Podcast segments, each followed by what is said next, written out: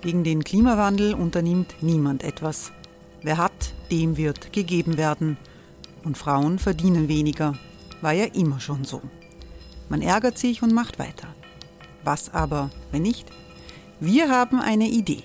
Die Falter Arena macht die Bühne frei für Menschen und Projekte, die das Land verändern.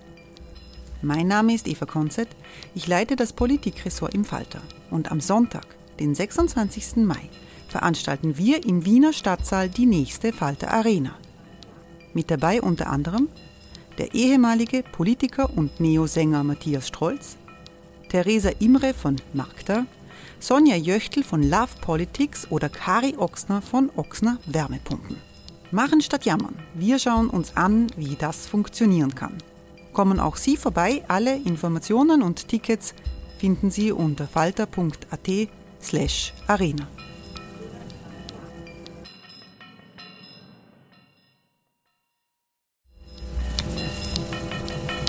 Falter-Podcasts werden durch Werbung unterstützt.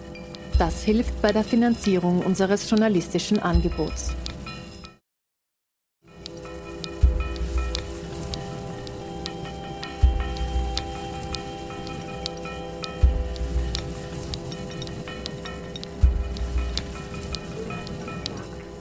Herzlich willkommen im Falter Radio. Sie hören Barbara Tod.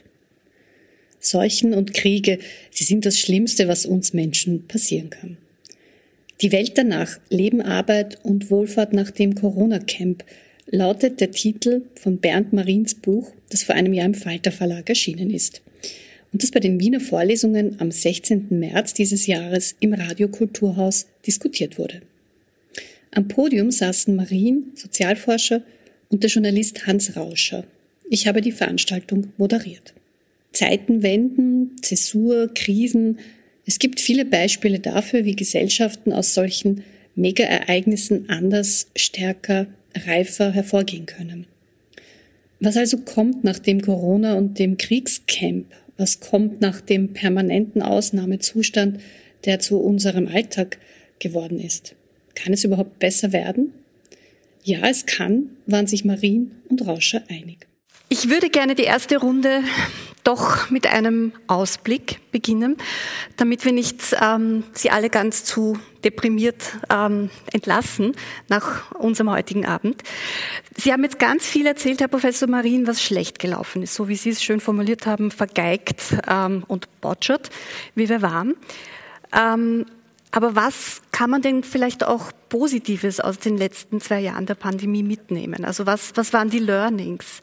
Ah, unglaublich, fantastisch. Also man braucht nur ein Brainstorming machen in den verschiedenen Bereichen schauen. In der Gesundheit ist es sowieso klar, wie wir mit Virensaisonen umgehen, wie wir mit Schutz umgehen, wie wir schauen, dass wir uns nicht in Ambulanzen, in, in, in äh, Arztpraxen, in Alters- und Pflegeheimen, wo ja eine Todesrate war, die schrecklich war, äh, wie wir gelernt haben, dass der überwältigende Zahl der alten Leute über 85 eben nicht in Altersheimen und Pflegeheimen lebt und die zum Teil am Anfang aber gar nicht geschützt wurden. Also wie man sozusagen hinausgehen kann, wie warum äh, 99 Prozent der Leute überhaupt nicht im Spital landen und wir dort aber die hohe Hospitalisierungsrate in Österreich damit zu tun hat, dass wir unter Anführungszeichen die hausärztliche Betreuung und das, was in den Haushalten, in den Familien geschieht, überhaupt nicht organisiert haben, sodass eigentlich alle möglichen Leute sofort im Spital landen, die dort überhaupt nicht hingehören.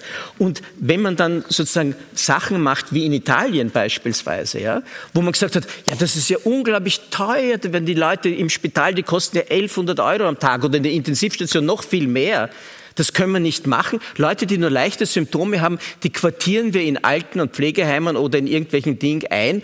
Die kriegen dann 150 Euro Bonus für die Nacht, die sie die Leute dort behalten.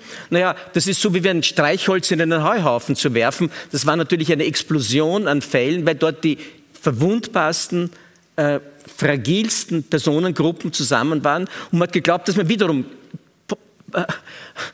Penny, ja, penny wise, but pound foolish. Man spart ein paar Größerl da im Spital in, in, Bergamo, aber in Wirklichkeit tritt man eine Lawine an, an Ding los. Das, wir haben gelernt, sozusagen, wie mit Dynamiken von, von, äh, von äh, Pandemien umzugehen ist. Wir haben zum Beispiel, ich finde es fantastisch, was passiert ist in Bezug auf die Arbeitswelt. In der Arbeitswelt, ich erinnere daran, dass wir innerhalb kürzester Zeit auf das jetzt Homeoffice genannte äh, digitale äh, Telearbeit umgestellt haben. Ich habe mir seit Jahrzehnten den Mund futzelig geredet, nicht nur ich, viele Sozialwissenschaftler, Ökonomen haben sich den Mund futzelig geredet, warum wir in dieser Digitalisierung nicht fortschreiten, warum wir nicht beispielsweise zwei bis dreimal in der Woche zu Hause arbeiten, aber nicht immer zu Hause arbeiten, weil das die Leute sozusagen verrückt macht. Und viele wollen das auch. Wir wissen zum Beispiel heute, dass ein Drittel der Belegschaften partout nicht zu Hause arbeiten will. Mütter mit kleinen Kindern, die überlastet sind und wo dann nicht nur der Herr Pascha, sondern auch noch die Kinder versorgt werden. Ja, also die wollen nicht zu Hause arbeiten. Wir haben gelernt, dass aber eine ganz große Mehrheit der Arbeitnehmerinnen und Arbeitnehmer sehr wohl aber auch nicht immer, sondern man will ja die Intrigen überleben, man will am Tratsch teilhaben, man braucht das Office. Ja? Und jetzt gibt es plötzlich einen Gegensatz in der Unternehmerschaft zwischen der amerikanischen und der europäischen Unternehmerschaft. Die Europäer, die wirklich dabei sind zu akzeptieren, dass in Zukunft Leute mobil arbeiten werden, und da kommt auch noch gleich der Punkt, mobil heißt nicht notwendigerweise im Homeoffice oder im Betrieb, sondern Siemens zum Beispiel, der älteste Industriekonzern Europas, hat innerhalb von 50 Tagen ein New Normal definiert, weltweit. 140.000 Arbeitnehmerinnen von Siemens können jetzt wählen, zwei bis drei Tage in der Woche, zu Hause oder nicht zu Hause, sondern in einem Coworking Space in ihrer Nachbarschaft, weil sie da Ruhe haben. Also das sind fantastische Errungenschaften. Ich hoffe, wir werden das nicht wieder verlieren. In Amerika sind sie bereits wieder dabei, das zu verlieren. Und von Silicon Valley bis zu Wall Street sind sie dabei. Unter dem RTO, Return to Office, ist eine neue Bewegung der amerikanischen Unternehmer, die sagen, die Leute sollen gefälligst wieder, die kommen nur auf schlechte Ideen, spielen dann äh, Tennis um Mittag, anstatt sozusagen zu arbeiten. Wir wollen das nicht. Während also, die europäischen Gewerkschaften und auch Unternehmer sehr viel fortschrittlicher sind, sagen, nein, wir gehen jetzt in die Richtung und wollen wollen das als dauerhafte Errungenschaft behalten. Also das, was wir als Work-Life-Balance im Allgemeinen Work zeichnen, plus ähm, der erste Punkt, den Sie genannt, hat, genannt haben, ist ähm, quasi ein allgemeines Hygienebewusstsein, das jetzt in der Gesellschaft verankert ist, Hände waschen, Abstand halten und so weiter. Ähm, Herr Rauscher, das Thema Freiheit und Solidarität wird oft genannt. Also wir haben quasi unsere Freiheit mehr gespürt, weil wir auch eingeschränkt waren und wir haben gespürt, dass wir auf andere angewiesen sind in Zeiten der Pandemie. Sind das Ihrer Meinung nach Dinge, die bleiben werden? Oder was sind so Ihre Learnings aus aus den letzten zwei Jahren? Ähm, ein Großteil der Gesellschaft hat Übrigens, guten Abend. Ich freue mich hier äh, vor Ihnen äh, diskutieren zu dürfen. Ein Großteil der Gesellschaft äh, hat das, diese Beschränkungen äh, akzeptiert. Ein nicht unbeträchtlicher Teil bis, also die ganz radikalen 5 bis 7 Prozent, 7 die anderen bis 15, 20, bisschen drüber, hat aktiv opponiert.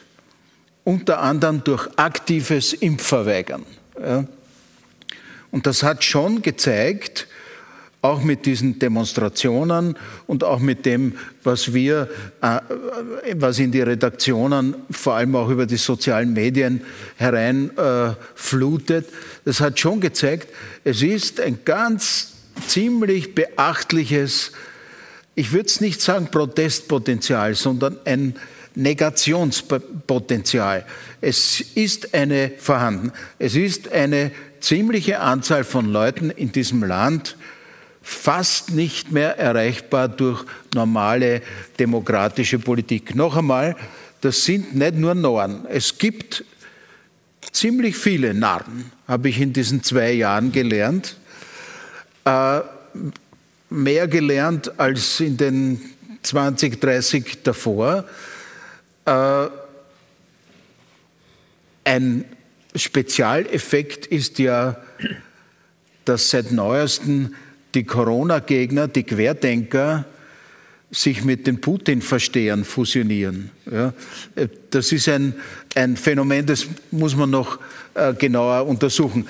Aber äh, es hat sich doch gezeigt, dass in unserer Demokratie, die eine äh, fehlerhafte Demokratie ist, zum Teil auch eine korrupte Demokratie, äh, aber doch im Großen und Ganzen eine friedliche, äh, sozial ausgeglichene Demokratie, dass da ein ganz beachtliches Potenzial, mögliches Potenzial an auch Gewaltanwendung da ist. Diese Waffenkäufe kommen nicht von ungefähr. Aber und das ist etwas, wo wir noch sehr genau hinschauen müssen. Aber wenn ich eine Frage an den Professor Marin stellen darf, mit Dürfen Sie, aber ganz kurz vorher noch, weil meine Frage war ja eigentlich, gibt es irgendetwas Positives, was Sie aus den letzten zwei Jahren... Gibt es? Etwas Positives ähm, was Sie aus den letzten zwei Jahren mitnehmen. Also Sie haben jetzt einen Punkt angesprochen, den werden wir dann auch noch diskutieren, nämlich diese Bubbles und die Spaltung, die mögliche ja. der Gesellschaft. Aber gab es auch etwas, was, was ja, Sie am gab, Ende... Ähm, es gab etwas Positives. Positiv äh, es gab einen sozialen Zusammenhalt, mehr oder weniger. Äh, es gab keine Straßenschlachten. Das ist nicht, das, das ist nicht selbstverständlich.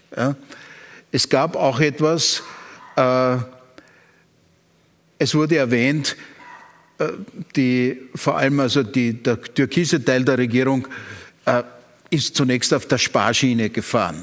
Gröschel-Geschäft, äh, äh, na, tu man nicht zu viel von dem äh, Impfstoff bestellen, weil das geht ins Geld. Das ist das eine.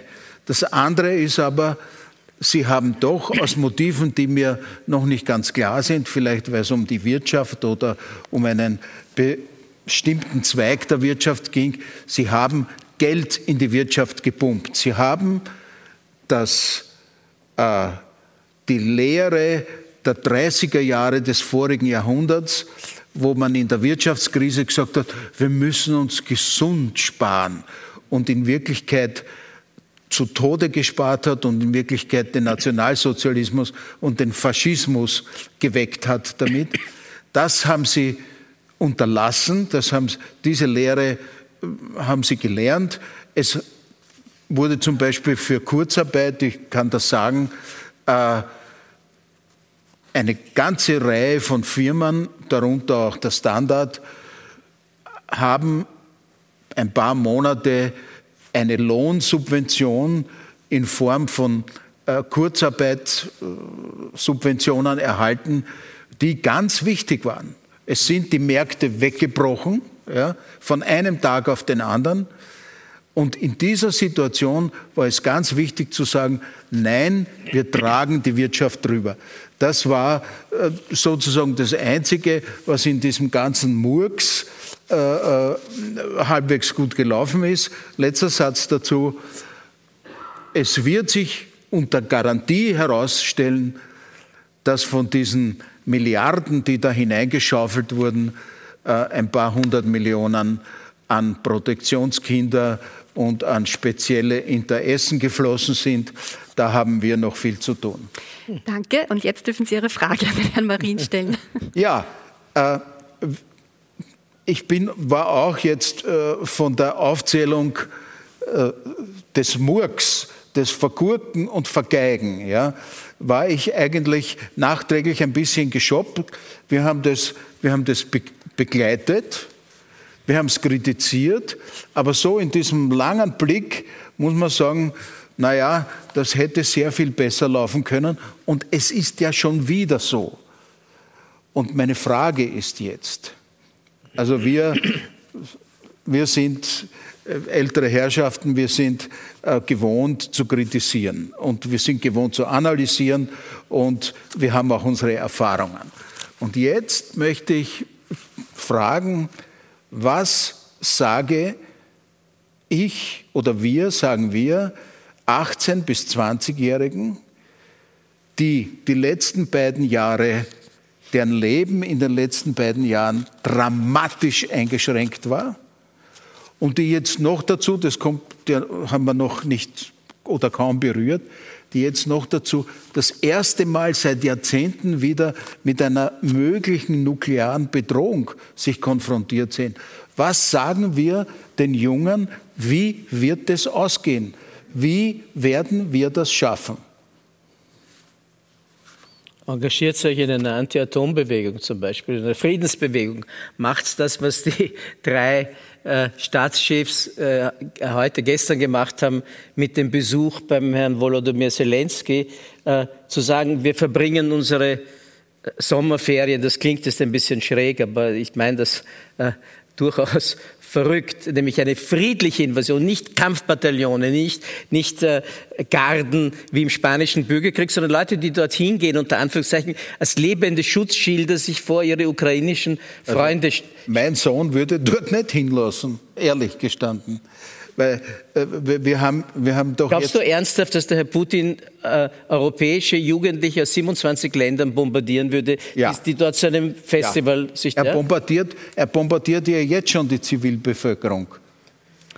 Also es würde passieren und sei es aus Nachlässigkeit, aus Inkompetenz. Das russische Militär ist ja offensichtlich ziemlich mhm. inkompetent. Okay. Ja? Also, es, also ich würde meinen Sohn, der zufällig 20 ist, dort auf gar keinen Fall hinlassen. okay, das, äh, das, das verstehe ich wieder gut. Als Eltern würde die Frage ist, ob man selbst hingehen würde. Ja? Das Nein, andere, würde ich auch nicht. Weil, eine andere. Aber wenn, wie gesagt, wenn ich sehe im letzten Falter dieses herzzerreißende Foto von dem jungen, frisch getrauten Ehepaar am 24. Februar und wo sie sich so ein Inch schmiegt und man sieht, sie hat noch nie in ihrem Leben eine Puschka in der Hand gehabt und sie weiß nicht, wie man das Maschinengewehr bedient. Und so jemanden quasi noch Kinder, fast noch Kinder, in den sicheren Tod zu schicken, ja, indem man sagt, wenn man das heute in der Früh gehört hat, diesen deutschen Söldner, was der erzählt hat, wie, wie die beisammen sind, dann krampft es einem wirklich alles zusammen, äh, wenn man sich das durchdenkt. Und vielleicht ist die Idee war halt eine Art gandhische, friedliche Revolution. Ja, nein, aber ganz konkret, ich, ich weiß es auch nicht. Was erzählen wir Ihnen, wie das ausgeht? Nämlich sowohl Covid, sowohl die Seuche. Wir sagen als allererstes, wir wissen nicht, wie es ausgeht. Das Zweite sagen wir Ihnen, jede Geschichte, jede Geschichte, ob eine Pandemie, eine Seuche, ein Krieg, erzählt sich vom Ende her. Wie sie, ob das Pandemie-Management, ob das Impfmanagement, ich habe das vor zwei Jahren geschrieben, vor einem Jahr geschrieben, am Ende des Tages mirakulös, wunderbar, gut gelungen ist oder oberes, unteres Mittelfeld oder einfach desaströs, ein Fiasko war, wird sich erst herausstellen am Ende des Tages und ob wie der Krieg ausgeht. Und noch einmal, so wie die äh, Melissa Erkurt schreibt, der Krieg ist nicht vorbei, wenn er aus ist. Ja? Es geht noch, die Ripple Effects, die, das Nachbeben ist Jahrzehnte, wir schätzen zwei Generationen im Durchschnitt, ob das eine Weltwirtschaftskrise ist, ob Über das eine Massenarbeitslosigkeit ist, ob ja. das ein Krieg ist. Zwei Generationen sind, müssen mit dem Trauma leben. Und das siehst du an dem Bosnienkrieg, das siehst du an, den, an allen Bürgerkriegen und Kriegen. Das wirkt lang fort. Also wir werden Ihnen sagen, wir wissen es nicht, aber wir alle haben es in der Hand, mit, mit, ganz mehr oder weniger mit zu entscheiden, wie es ausgehen kann. Und zum Beispiel hätte ich Ihnen gesagt, dass, mit den, dass heutzutage Konservative und Liberale über Nacht ihren ganzen Neoliberalismus weggeschmissen haben und sagen, Sauvetage à tout prix, koste es, was es wolle, ist ein klassischer sozialistischer oder sozialdemokratischer ja. Slogan. We don't care, we couldn't care less about money. Noch dazu fremde Leute Geld, Staatsknete, ja. Diese Lektion haben Sie verstanden. Das haben wir wenigstens gelernt. Aber diese Lektion ja. haben Sie schon 93 verstanden bei der VW-Krise, dass Worksharing etwas hilft und dass Kurzarbeit ein fabelhaftes Modell ist. Das haben Sie auch schon im Jahr 2008 nach dem Financial Crash. Haben die zum ersten Mal ist das die Revitalisierung des Keynesianismus aufgekommen, weil noch der dümmste Konservative verstanden hat, dass das für eine Volkspartei, für eine Massenpartei ein Programm ist, das nicht durchzuhalten ist, äh, da einen, eine, eine ultraliberale Politik fortzusetzen. Das geht halt einfach nicht. Daher sind die sind alle irgendwie Socialists, Christian Socialists und jeder äh, eine andere Variante von. Aber man hat diese Lektion, die vergessen wir auch nicht mehr. Und makroökonomisches und gesamtwirtschaftliches Krisenmanagement ist eine der großen Dinge, die jetzt die ich, ich denke immer in Sperrklinkeneffekten. Was sind Fortschritte, die du nicht mehr zurückdrehen kannst? Was ist ein Sperrklinkeneffekt? Nur für alle, die das, den Begriff... Ein Sperrklinken heißt etwas, das ich nicht mehr rückgängig machen kann. Okay. Meine Vermutung ist, in Europa können wir das Homeoffice als Recht Nicht mehr rückgängig Oder, oder temps choisi Modelle. Wahlarbeitszeit, Wahlarbeitsorte. Das kann, das wird sich nicht mehr, weil die Leute mögen das zu sehr und es ist zu populär und das geben sie nicht mehr her.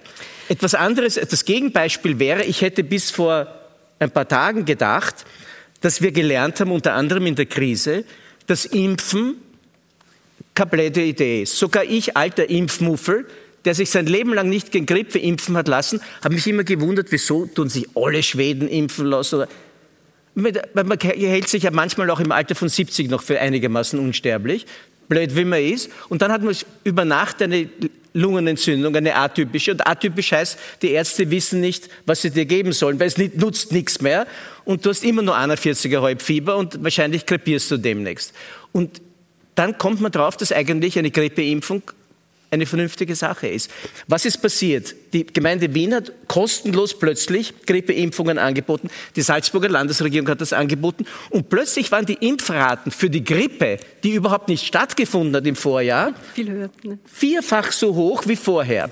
Aber was, was gestern lese ich, Rebounds. Rebounds heißt, es fällt alles wieder zurück. Und das Schlimmste wäre, wenn alle Fortschritte, die wir gemacht haben im Laufe dieser Pandemie, die Lernfortschritte, wenn wir vergessen, was wir gelernt haben. Wenn wir sagen, ah ja, haben wir es durchgehalten, aber jetzt haben wir schon den zweiten Winter keine Grippe und daher sterben die Leute an Influenza nicht. Aber glauben Sie mir, sie sterben und zwar Hunderttausende jedes Jahr. Und daher, nicht in Österreich, aber in Österreich Tausende jedes Jahr. Auch die Grippe bringt mehr Leute um als die meisten anderen. Daher ist es gescheit, sich gelegentlich nach mal gucken, in unserem Alter auf jeden Also- Fall, sich impfen zu Also ich über Sie- gescheit reden wir noch, aber jetzt ist Genau. die... Nein, nein, ich würde gerne einmal noch bei dem Punkt bleiben, ähm, der vorher angesprochen wurde, weil Sie gefragt haben, was erzählen wir quasi unseren Kindern? Ja? Was, was kann man quasi mitgeben aus dem Ganzen? Ja? Was kann die Perspektive für jemanden sein, der jetzt 18, 20 ist? Ähm, da haben Sie gesagt, es gibt vieles, was Gutes passiert ist, was man nicht mehr rückabwickeln kann. Beispielsweise, ähm, dass Politiker begriffen haben, wir müssen jetzt einfach auch investieren. Der Sparkurs ist vorbei. Es gibt ja, ist ein bisschen zynisch, aber es gibt ja jetzt auch viele Leute, die sagen, so paradox es ist, aber das, was wir jetzt in der Ukraine und in Russland erlebt haben, wird vielleicht dazu führen, dass die Europäische Union äh, viel ernsthafter am Ausstieg aus fossilen Energien arbeiten muss, weil es einfach nicht anders geht. Ähm, also bei all dem Schrecken dieses Krieges also ist das vielleicht auch ein, ein Tipping Point oder ein Moment, wo wir in 10, 15 Jahren sagen werden, hm, ähm, gut, dass wir damals das dann so entschieden haben in der Union, dass wir so unter Druck gekommen sind.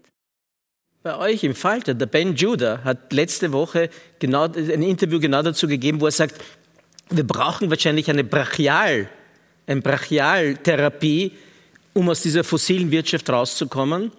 Und wenn, die, wenn das die Chance ist, dann müssen wir sie halt ergreifen. Und ja, Herr Rauscher. Ja, äh, ich weiß noch nicht, was ich mit meiner Gasheizung mache. Äh, aber äh, der große, für, für, mich, für mich ist ein ganz gewaltiger Wandel und ein ganz gewaltiges, blitzartiges Umdenken, äh, wo ich noch nicht weiß, ob ich darüber froh sein soll oder ob, ich, ob es welche Folgen es haben wird. Aber überlegen wir uns, jahrzehntelang haben die Deutschen gesagt, wir geben keine Waffen in die Welt. Wir machen den Dialog mit den Russen und wir müssen auf die Sicherheitsüberlegungen der Russen Rücksicht nehmen. Und die Russen haben doch ein Sicherheitsbedürfnis. Ja, das sieht man jetzt. Das Sicherheitsbedürfnis besteht darin, dass sie Städte zusammenschießen. Aber die Deutschen haben von einem Tag auf den anderen gesagt, so, wir liefern den Ukrainern äh, hochwirksame Lenkwaffen gegen Panzer und gegen Flugzeuge. Das ist ein, wie sagt man, Paradigmenwechsel, um auch ein Fremdwort zu gebrauchen, der sich gewaschen hat. Äh, Und da zeichnet sich etwas ab, äh, eine neue Ernsthaftigkeit, dass man erkennen muss, Dialog allein, man muss auch vorbereitet sein. Äh, Das gilt dann eben auch für den Ausstieg aus den fossilen äh, Brennstoffen. Das gilt wahrscheinlich für vieles andere. Das gilt auch äh, dafür, wie wir die Arbeit organisieren. Was, was heißt das für das neutrale Österreich, das sich auch immer recht bequem aus allem Das neutrale hat? Österreich hat sich verpflichtet, äh, in dem Sinn neutral zu sein, dass es nicht an Militärbündnissen teilnimmt, keine fremden Truppen auf seinem Boden stationiert. Und das heißt in meiner oder in der allgemeinen Lesart, dass man auch keine Waffen an kriegführende äh, äh, Parteien liefert. Also durchfahren lassen geht schon. Durchfahren lassen ging. Äh, Im im Irakkrieg äh, ist ein Zug äh, mit amerikanischen Panzern von, Italien, äh, von Deutschland nach Italien durchgefahren. Also das hat drei Stunden gedauert und da hat es eine riesige Debatte gegeben oder so riesig war die gar nicht. Also was ich damit sagen will, ich glaube, dass wir gut daran tun, nicht gesinnungsneutral zu sein, auf gar keinen Fall dass wir uns an den Sanktionen massiv beteiligen sollen, dass aber unsere Neutralität, die auch Teil unserer Identität ist äh, und die wir, äh, die wir uns eigentlich erarbeitet haben, schon vor über vor, äh, so und so vielen Jahrzehnten, dass die auch beinhaltet, dass wir nicht an kriegerischen Handlungen auch indirekt teilnehmen. Es gibt es gibt noch einen, einen Subpunkt, wenn die, die, der UN-Sicherheitsrat sagt, ihr könnt an dieser friedensschaffenden äh, Aktion teilnehmen, dann ist es sozusagen abgesegnet. Aber äh, ich glaube nicht, dass, wir, dass es jetzt äh, günstig wäre, die Neutralität einfach so über Bord zu werfen. Wir werden dann gleich in der nächsten Runde auch über die Spaltung sprechen, aber vorher hätte ich noch eine Nachfrage an Sie. Ähm, also diese schöne neue Arbeitswelt, ich genieße die auch als Mutter von zwei äh, Schulkindern. Ähm, ich bin aber gleichzeitig begeisterte Gewerkschafterin.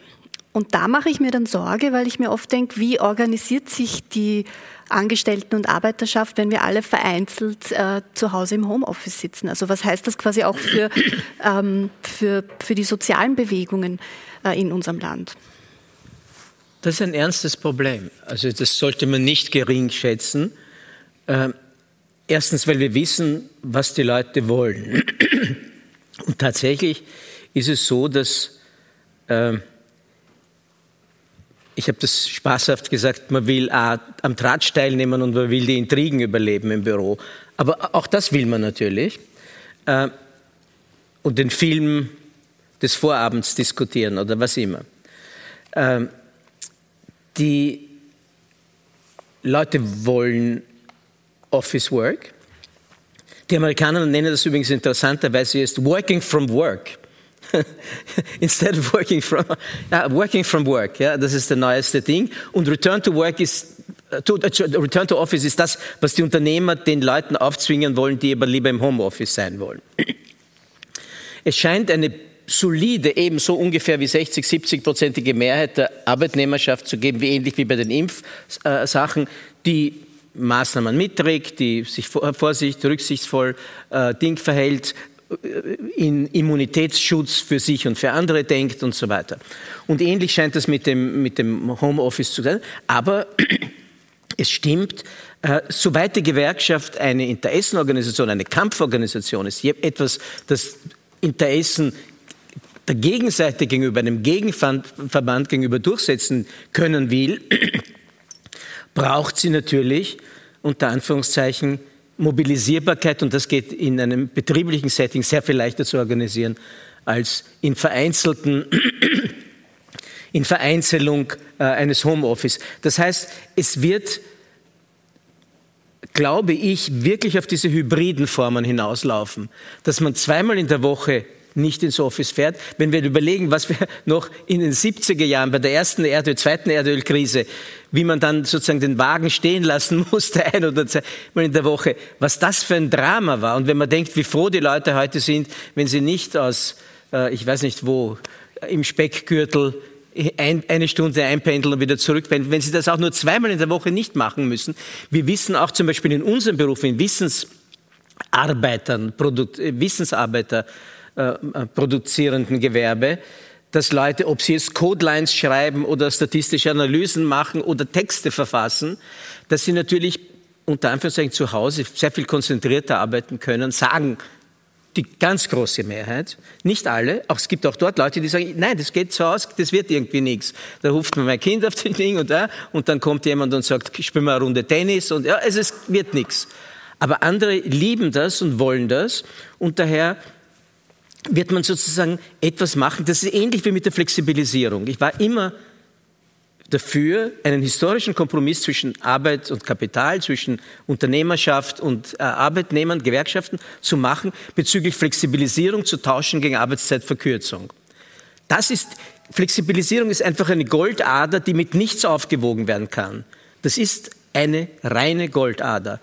Aber ich muss sie dann fairerweise mit Arbeitnehmer, familienfreundlichen Gewerkschaften und Arbeitnehmerinnen teilen, weil sonst werden die nicht zustimmen.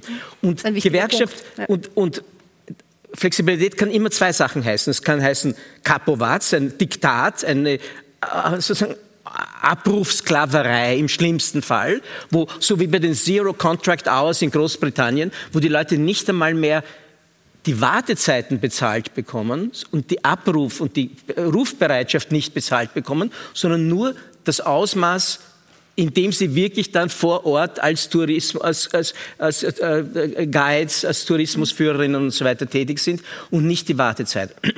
Das unterminiert natürlich die Arbeit der Gewerkschaften. Umgekehrt, die Leute wollen auch sagen, ich möchte von heute auf morgen, weil ein schöner sonniger Tag ist, ich glaube, Sie sind auch eine Skifahrerin, ich möchte morgen mit meinen Kindern bei dem herrlichen Wetter, es frieren oder frischer Pulverschnee, spontan entscheiden können. Äh, Solange es Corona möglich macht. Aber dazu kommen wir dann am Schluss auch. Ich möchte, das, ich möchte diese Freiheit haben. Ja. Und das ist die andere Seite. Und dann kann der Unternehmer nicht einfach sagen, ja, tut mir leid, aber Sie sind die nächsten sechs Wochen hier angebunden ähm, an, Ihrem, ähm, an Ihrem Office-Stuhl. Nein, ich muss in der Lage sein, sozusagen auch, also es muss ein Quid pro quo geben. Ein und wenn ich dann einen Give and take. Und etwas für nichts gibt es nur in der Ausbeutung. Und etwas für etwas gibt es in der Sozialpartnerschaft. Und daher bin ich dafür, dass die einen historischen Kompromiss machen und sagen, wir tauschen sozusagen Goodies gegeneinander und wir melken die Kuh gemeinsam. Hans Rausch hat zweimal schon aufgezeigt, Bitte Sie haben einen Widerspruch. Die Frage ist, ob Sie das tun. Das ist jetzt wieder zukunftgerichtet. Die Frage ist, ob sitzen die Sozialpartner zusammen und besprechen Sie, wie man das löst. Also äh, ich bin sicher, dass eben eine beträchtliche Mehrheit diese Flexibilität, drei Tage im Büro, äh, zwei Tage draußen haben will. Äh, wir Standard steuern darauf zu. Ich sage noch dazu, wir haben also früher an einem Tag im Büro über 300 Leute gehabt. Und seit zwei Jahren sind es 10 oder 20. Ja. Äh, wir, es gibt Verhandlungen, Gespräche, wie lösen wir das künftig, wie stellen wir diese, wie stellen wir diese äh, Flexibilität sicher. Nebenbei bemerkt auch anderes Problem. Darf wer ins Büro, der nicht geimpft ist? Aus meiner Sicht ist das ziemlich vergeigt worden. Man hätte von Anfang an eine Regel machen müssen, die das an, an eine gewisse äh, ja. immunisierende ja, Ding nur, knüpft. Das, das, nur zwischendurch. Aber, das, das, äh, das aber das, ich habe keine Information, dass die äh, Sozialpartner und dass die Regierung dieses gewaltige Problem in der, äh, in der Veränderung der Arbeitswelt angeht. Was nicht wiss. Ja. Ich, ich, also ich das, muss das Ihnen da, Kollegin ich sehe, ich sehe es ähnlich, vor allem sagen? auch, weil die SPÖ nicht in der Regierung ist und aus der Opposition sich natürlich die Sozialpartner möchte, schwerer tun. Ich sagen, dazu darf ich nur eins sagen. A, wir wissen mittlerweile über die Infektiosität und die Ansteckungswahrscheinlichkeit in verschiedenen Settings. Die unterste Ding ist einkaufen gehen in einem Lebensmittelhandel. Und dann gegenüber diesem Maßstab, um wie viel infektiöser ist es, einen Schulalltag mit anderen Kindern mit oder ohne Maske. Oder in eine Bar zu gehen oder in eine Nachtgastronomie zu gehen. Oder beispielsweise in einem Großraumbüro zu arbeiten einen ganzen Tag lang. 32-fache Wahrscheinlichkeit, sich anzustecken. Naja, dann kann ich sagen, wenn ich mich 32 mal so wahrscheinlich anstecke, wenn ich dort mit den Kollegen im selben Groß, dann geht es halt nicht, dass einer ungeimpft daherkommt und alle anderen anhurst. Ja? Weil es schon in der Vergangenheit, aber das ist eine der Lektionen, die wir haben, früher sind wir eben mit Schnupfen und verrotzt und ein Ding ins Büro gegangen das und haben sich, die Kollegen angesteckt. Und heute sagt man, das geht irgendwie nicht. Ich muss einen Mundschutz sagen und am besten bleibe ich wirklich zweimal zwei, drei Tage zu Hause und kuriere mich aus und tu nicht meine, meine äh, Influenza, es sind ja nicht nur Covid-Viren, sozusagen in, in, durch die Gegend schleudern. Das ist eine Frage der Rücksichtnahme. Und wir sehen zum Beispiel, dass die Gesellschaften, die wo interessanterweise, wo die interpersonelle Vertrauen groß ist, dass man sagt, die Leute sind rücksichtsvoll, sie sind bedacht, sie äh, nehmen, äh, helfen einander und nicht, ich muss auf jeden Fall auf der Hut sein, damit nur die anderen mich nicht reinlegen. Ja? Also diese Misstrauensgesellschaften. Es gibt wirklich drei große Cluster. Die konfuzianischen Gesellschaften, selbst China ist diesbezüglich viel, skandinavischen Länder sowieso, sind einfach eine ganz überwältigende Mehrheit der Bevölkerung hat dieses Grundurvertrauen.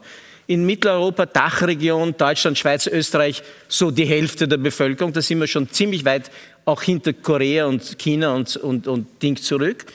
Und ganz schlecht ist natürlich Südosteuropa, also katastrophal. Demo Ausmaß der Demoralisierung, wo man sich fürchten muss, weil die Leute werden sich genauso verhalten, wie sie sagen, dass sie sich verhalten, nämlich misstrauisch gegenüber den Mitmenschen und natürlich sowieso auch gegenüber den Regierenden, weil die wollen sie sozusagen eh nur. Also das ist einmal ich würde gerne noch, weil wir müssen ein bisschen auf die Zeit schauen. Wir haben noch knapp zehn Minuten und das ist wahnsinnig wenig. Ähm, ich würde gerne noch das Thema der, der sogenannten Spaltung ansprechen, weil wir es einfach vorher auch schon angekündigt haben. Ähm, Herr Rauscher, ich meine, ist dieser Begriff nicht irreführend? Weil Spaltung heißt, da, da denkt man immer, die, die Gesellschaft ist so in der Mitte gespalten und es gibt zwei Blöcke und dann haben wir alle große Sorge, dass quasi alles auseinanderbricht. Aber so ist es ja nicht, oder? Also Nein. machen wir da vielleicht auch das Problem äh, größer, als, als es tatsächlich ist? Äh, wahrscheinlich. Also, äh, die aber sozusagen zwischen den äh, Impfbereiten und den letzten Endes nicht Impfbereiten ist so 75 oder, oder oder rechnen wir ganz optimistisch 80 zu 20. Und die 20, das ist ganz schön viel. Und da rührt sich überhaupt nichts. Da kannst du dich am Kopf stellen. Da die kannst du nicht überzeugen. Zumindest ergeben das die Umfragen äh, dieses Austria äh, Corona Panel von der Universität Wien. Also das ist zwar keine Spaltung 50-50 mittendurch, aber äh, doch eine beträchtliche, äh, ein beträchtliches Auseinanderfallen. Und innerhalb der 20 Prozent gibt es eben noch die geschätzten 5 Prozent durchgeknallten. Ich sage das jetzt so. Das sind Leute, die im Grunde nicht, kein, überhaupt kein Vertrauen mehr haben, niemand mehr glauben, auch nicht an die Demokratie glauben. Wenn du da ein bisschen kratzt, kommst du gleich zu sehr autoritären Vorstellungen. Das sind nicht nur Leute von ganz rechts.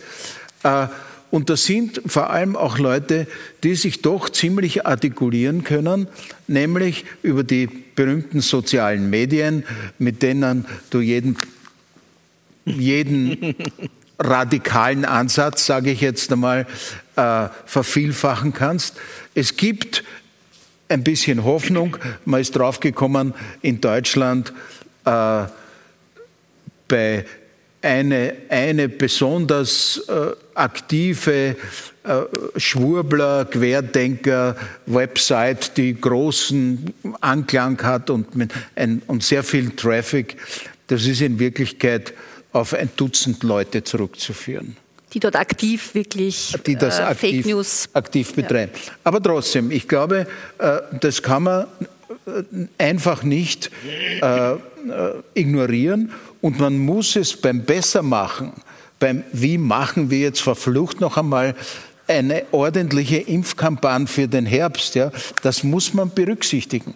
Ich bin auch der Meinung, äh, wir haben das vergeigt, weil man niemand oder viel zu spät einen Brief gekriegt hat, an dem Tag und Tag, bitte stellen Sie sich ein und wenn Sie sagen, Sie wollen nicht oder Sie können nicht, dann sagen Sie uns das. Aber allein, dass du einen fixen Termin kriegst zum Impfen, räumt dir schon einmal Natürlich. Äh, was weg. Ja, du musst nicht anrufen und sagen, wann kann ich und so weiter und so fort. Ja. Aber diese, diese Staatsverweigerer, das sind Staatsverweigerer. Die muss man entweder umgehen oder ich weiß nicht was, aber überzeugen wird man sie nicht können. Und in dem Sinn ist doch eine beträchtliche Spaltung in Anführungszeichen da. Jetzt sind wir eigentlich quasi schon in dem Thema, das, glaube ich, viele interessiert, nämlich konkret für den Herbst. Was könnte was könnte anders sein, was könnte man besser machen. Herr Marin, Sie haben die Corona-Steuer als eine Ihrer Ideen ähm, uns vorgestellt. Äh, Finde ich, finde ich einen sehr ja, so spannenden Vorschlag. Zugehend, nachgehende Impfarbeit, also dass man den Leuten quasi einen Impftermin konkret anbietet und äh, das ganz niederschwellig macht. Aber der der Schlüssel ist ja das Vertrauen, wie Sie mehrfach erwähnt haben. Wie kann man das Vertrauen in die Politik zurück gewinnen. Ja, wenn ich das wüsste. Macht das Nehammer jetzt besser? Haben Sie das Gefühl, der, der, der hat da mehr Potenzial? Ja, deutlich besser als, der, als die zwei Vorgänger, natürlich. Darf Gut, ich da auch was einwerfen? Das ist nicht schwer. Im Kurz ist es nur um Inszenierung gegangen, um nichts anderes. Der Nehammer hat ein gewisses Pflichtgefühl. Entschuldigung. Ja, ich, teile, ich teile diese Einschätzung und hat eine gewisse Ernsthaftigkeit und eine gewisse äh, Grundkapazität sozusagen mit, mit Situationen umzugehen. Äh, während wir haben gesehen, was damals war mit dieser äh, seine eigene Geschichte, die könnte ich Ihnen im Hintergrund äh, erzählen, wie äh, diese wie der Impfzar demontiert wurde, wie das zu äh, äh, Chefsache erklärt wurde, wie die Dinge eingespannt wurden, die, welche äh, Boulevardmedien eingespannt wurden, um das hochzuschreiben, wie man äh, den damaligen Gesundheitsminister sozusagen einfach täglich durch andere vorgeschickte Gruppen, meistens übrigens Christgewerkschaften, die da vorgeschickt wurden, der Justizbeamten und der Polizeigewerkschaft und, und, und, die ständig sozusagen neue Angriffe sozusagen aus dem Hinterhalt da ge äh, gemacht haben. Das war einfach ein, ein Stellungskrieg, der da geführt wurde innerhalb der Regierung leider. Und äh, also das war wirklich, ich, ich habe den Eindruck, dass jetzt ein bisschen mehr sachlich gearbeitet wird. Trotzdem darf ich, trotz, also ich muss das jetzt hier bei den Wiener Vorlesungen sagen, man sollte das Management der Stadt Wien übergeben. Aus, ja. Äh, das, die, die Tests werden ja zugespitzt formuliert. Die Tests, die Gratistests werden ja jetzt nicht nur deswegen zurückgeschnitten, weil sie so teuer sind, sondern weil die schwarzen Bundesländer das äh, nicht richtig zusammengebracht haben. Aber, aber was ich es ist ein bisschen besser geworden, obwohl das Ergebnis jetzt mitten in der, in der, höchsten, äh, äh, in der höchsten Infektionsrate hat man gesagt, jetzt lassen wir es durchrauschen, jetzt lassen wir es einfach, entweder aus Überforderung oder aus, weil die Regierung ihren Laden noch nicht beisammen hat oder nicht beisammen hat. Äh, was sich ändern müsste, um, äh, damit wir nicht wieder in so einen Herbst hineinstolpern, ist ein, eine gemeinsame Anstrengung, ein gemeinsames äh, Staatsziel, Regierung, Landeshauptleute, Institutionen. Wir haben viel zu wenig über versagende Institutionen geredet, die hinten und vorne nicht wissen, wie viele Fälle sie haben und was sie dagegen machen sollen. Also so ein, ein groß, eine große gemeinsame Anstrengung unter Einbeziehung der, äh, der Opposition ist meiner Meinung nach notwendig. Und zwar eben wiederum nicht nur äh, wegen Covid, sondern auch, weil wir 1000 Kilometer östlich von uns, dazwischen ist nur mehr die Slowakei und Ungarn, einen Krieg, einen mörderischen Krieg haben. Und in so einer Situation äh, bedarf es eben einer wirklichen gemeinsamen, äh, auch eines gemeinsamen äh, Gedankens, ein, einer, ein, eines Beschlusses zu sagen, okay, jetzt für ein Jahr äh, schieben wir das einmal beiseite und schauen, wie wir da drüber kommen. Das war jetzt fast schon Ihr Schlusswort, was gut ist angesichts der Zeit. Ähm, Herr Marin, für den Herbst, was wären die wichtigsten oder äh, das, was wäre das Wichtigste? Das Wichtigste ist, dass wir haben jetzt seit dem 1. Jänner ungefähr 1,9 Millionen, 1,9 Millionen Menschen, die sich frisch angesteckt haben. Das ist in einer affenartigen Geschwindigkeit durch die Gesellschaft gerast, das Virus. Und von diesen 1,9, die werden aber bis zum Herbst, unter Anführungszeichen, zum Teil sind dann genesen, aber vielleicht nicht mehr immun. Und wir schätzen, dass während jetzt so gut, wie meine Schätzung ist 90 Prozent bei Omikron, 77 Prozent, Entschuldige, 77 Prozent bei Omikron, 90 Prozent bei Delta. Also wir sind weitestgehend immunisiert durch Impfung oder durch wilde Ansteckungen und Erkrankung und der Genesung. Es geht um die Immunisierung, nicht nur um die Impfung. Und das wird aber bis zum Herbst sehr stark abnehmen. Und ob wir eine neue Mutante haben oder nicht, kann kein Mensch sagen. Und daher müssen wir nach dem Vorsichtsprinzip vorbauen. Und ich teile deine Einschätzung. Natürlich hat äh, die Stadt Wien nicht alles richtig gemacht. Im Übrigen vom App bis zum, bis zum Massentesten, ohne zu analysieren, wäre vieles verbesserungsfähig. Aber es war eindeutig viel besser als alle anderen Bundesländer, das ist keine Frage. Also wir haben jede Menge Berichte bekommen, ja, ja ich muss da 70 ja. Kilometer fahren und Nein, dann... Also keine, sind wir sind eine Meinung. Was die, was die äh, äh, Tests betrifft, also das wird jetzt eh zurückgebaut, aber man müsste sie auf jeden Fall begleitend evaluieren. Wir haben zum Beispiel das Problem, das Dilemma, dass die Parameter, die Daten gelöscht werden, ständig nach 14 Tagen. Naja, wenn ich die Daten lösche, dann kann ich es nicht analysieren. Wir haben öfter immer wieder das zum, eines der vielen Dilemmata ist das Dilemma zwischen Datenschutz und anderen Freiheiten. Der Datenschutz wird in Südkorea, wo ich gerade von einer Gastprofessur zurückgekommen bin, nicht so hoch gehalten wie bei uns. Dafür werden die Leute nicht eingesperrt, sie können weggehen, sie können, äh, haben die Erwerbsfreiheit, sie können in Kulturveranstaltungen gehen, die Schulen bleiben die ganze Zeit offen. Das heißt, es sind 101 andere Freiheiten, die unangetastet bleiben, weil ich den aus meiner Sicht weit überzogenen, aus wissenschaftlicher Sicht mit Sicherheit, weit überzogenen Datenschutz für einen Corona-App. Nun verstehe ich nichts genu äh, nicht genug von, von, von der App-Konstruktion, aber ich weiß, ich vertraue dem Max Schrems. Und wenn der Max Schrems sagt, das ist koscher von einem Datenschutzgesichtspunkt, die Corona-App, dann glaube ich ihm und lasse die Corona-App auf meinem Handy installieren. Hätte nicht der Max Schrenks das nicht gesagt, hätte ich sie nicht installieren lassen und nicht herumgemault, äh, obwohl ich nichts davon verstehe, wie andere Leute in, in der politischen Arena. Ja?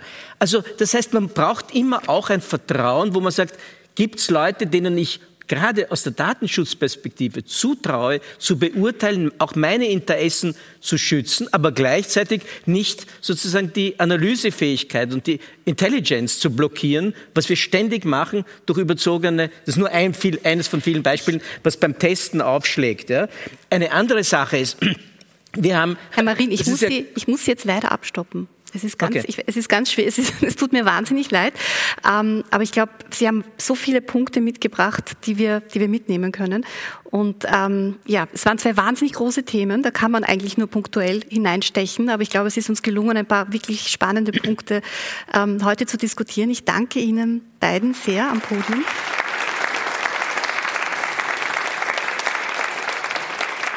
Sie hörten eine Aufzeichnung der Wiener Vorlesungen aus dem Radiokulturhaus vom 16. März dieses Jahres. Sie haben noch kein Falter-Abo? Bestellen Sie eines unter abo.falter.at. Ich verabschiede mich von allen, die uns auf UKW hören. Ursula Winterauer hat die Signation gestaltet, Philipp Dietrich betreut die Audiotechnik im Falter. Alles Gute und bis zur nächsten Sendung.